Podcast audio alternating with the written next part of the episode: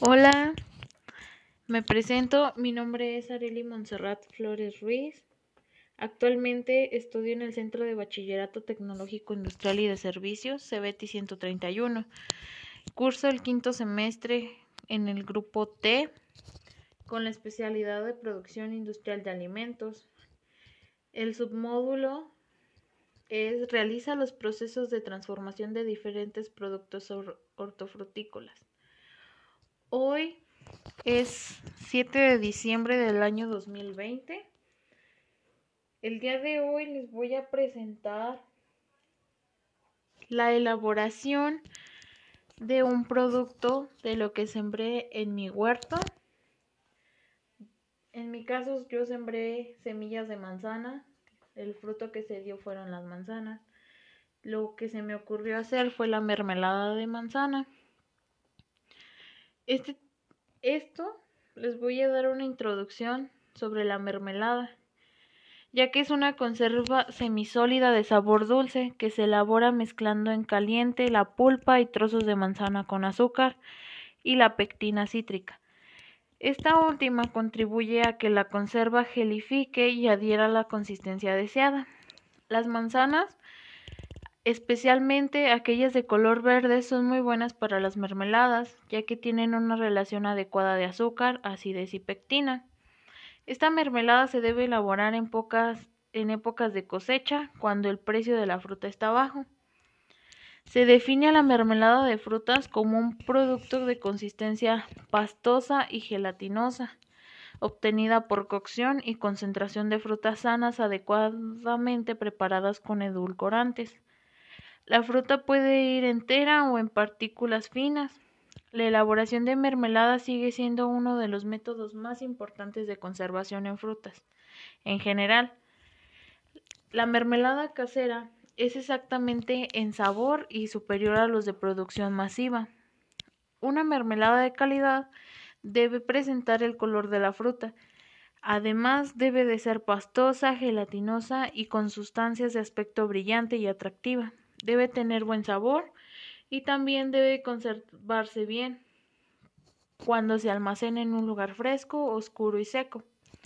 Es precisamente la abundancia de frutas propias de la temporada como manzanas lo que propicia la elaboración de conservas y mermeladas, que podrán ser consumidas el resto del año y generar de esta manera un intercambio económico entre los productores y consumidores. Bueno, se preguntarán por qué yo estoy dando a conocer este prototipo.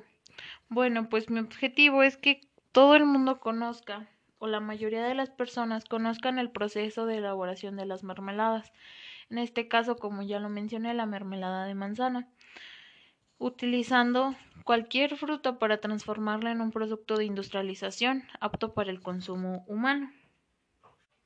Bueno, comencemos por los materiales que se van a utilizar sería un bowl, una olla, una jarra, un cuchillo, tabla para picar, cuchara, frasco de vidrio lógico para envasar, colador, este es opcional, al menos de que la fruta contenga mucha semilla. En el caso de las manzanas, pues no contiene mucha semilla, así que no es de muy, mucho utilidad. De equipos y herramientas, pues sería la licuadora, y la báscula. De materia prima, en este caso serían las manzanas, de 1 a 2 kilos aproximadamente, el azúcar aproximadamente de 600 a 900 gramos, agua más o menos aproximadamente 3 o 4 litros, ácido cítrico 1.5 gramos, la pectina o agar igualmente de 5 a 10 gramos. Y el benzoato de sodio que se utiliza como conservador es opcional, claro, porque se utiliza como conservador de 1 a 2 gramos. Nuestro procedimiento. Primero, Revisar la fruta y descartar aquellas que se encuentren en mal estado o demasiado verdes. Seleccionarlas del tamaño homogéneo y que alcanzó su máxima maduración para que tengan un alto contenido de azúcares. Número 2. Lavar los frascos y frutos seleccionados con agua potable y solución jabonosa. Número 3. Evitar eliminar el exceso de agua y secarlos con paños limpios. Número 4. Se pesan para calcular los demás ingredientes de la formulación. Número 5. Pesar los demás ingredientes dividiendo el azúcar en dos partes. Número 6. Mezclar una parte del azúcar con la pectina y reservar los siguientes ingredientes. Número 7. La fruta se divide en dos partes, una se muele y la otra se corta en pequeños trozos. Número 8. Se escaldan los trocitos de agua en agua a 90 grados centígrados durante dos minutos, utilizando aproximadamente 2 litros de agua por kilogramo. Sacarlos y dejarlos escurrir. Número 9. Posteriormente, mezclamos la pulpa con los trocitos de la olla y calentamos suavemente a 85 grados durante 10 a 15 minutos hasta que se haya reducido en un tercio. Número 10. Añadir en ese momento la mitad del azúcar sin la pectina y el ácido cítrico. Número 11. Mezclar perfectamente y proseguir calentando hasta la ebullición. 12. Agregar el azúcar restante con la pectina y cocer hasta punto de gelificación. Número 13. Agregamos el benzoato de sodio previamente disuelto en agua. Como ya lo dije, es un conservador. Número 14. Retiramos la mermelada de la fuente de calor, ya sea la estufa.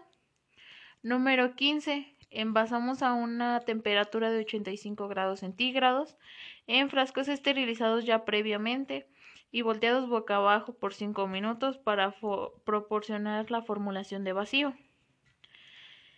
Luego, número 16 y último, sumergimos los frascos en agua con hielo para provocar choque térmico con formación de vacío.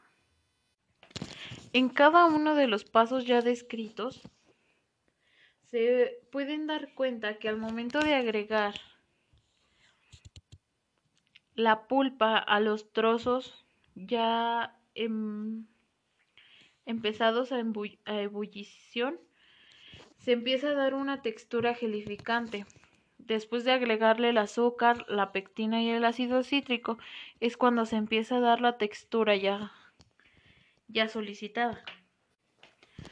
Aquí hay que tomar notas de que en cada proceso, en cada parte, hay que tomar cierto punto de probar la, el proceso. Ya de que en mi caso hubo un pequeño problema ya que la manzana estaba demasiado dulce. Entonces fue el problema que tuve que agregar menos azúcar de la prevista, ya que como dije al principio se utiliza de 600 a 900 gramos. Yo tuve que utilizar los menos de 600 porque mi manzana estaba muy dulce.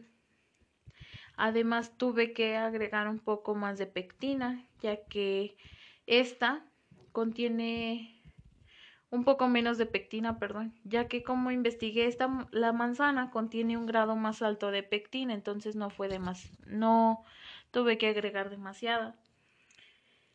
Y pues bueno, creo que es una de las prácticas más fáciles que pueden hacer. Esta mermelada es casera. Me dio muy buenos resultados, ya que las personas que me dieron su visto bueno, pues me dieron críticas muy buenas y muy constructivas hacia ella. Como ya les dije, para mí sería de muy gran ayuda de decirles que siempre que hagan un proceso tienen que estarlo checando, probando, para que les tenga el éxito deseado, la consistencia deseada, el sabor deseado. Entonces, pues sí.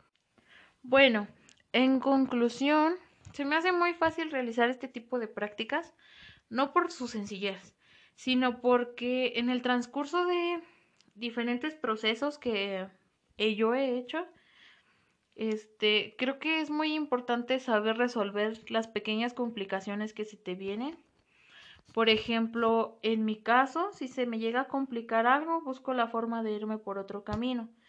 Así como se me presentó con la pectina. Yo, por ejemplo, no tengo báscula, no lo tuve que hacer más o menos al tanteo con cucharada. Este, solo pesé una con unas cucharadas con ciertos gramos. No fue muy exacto, pero sí se pudo lograr. La verdad es muy fácil realizar este, este tipo de prácticas. Entonces, pues yo les recomendaría, si quieren hacer una mermelada, pues creo que esta práctica les ayudaría mucho.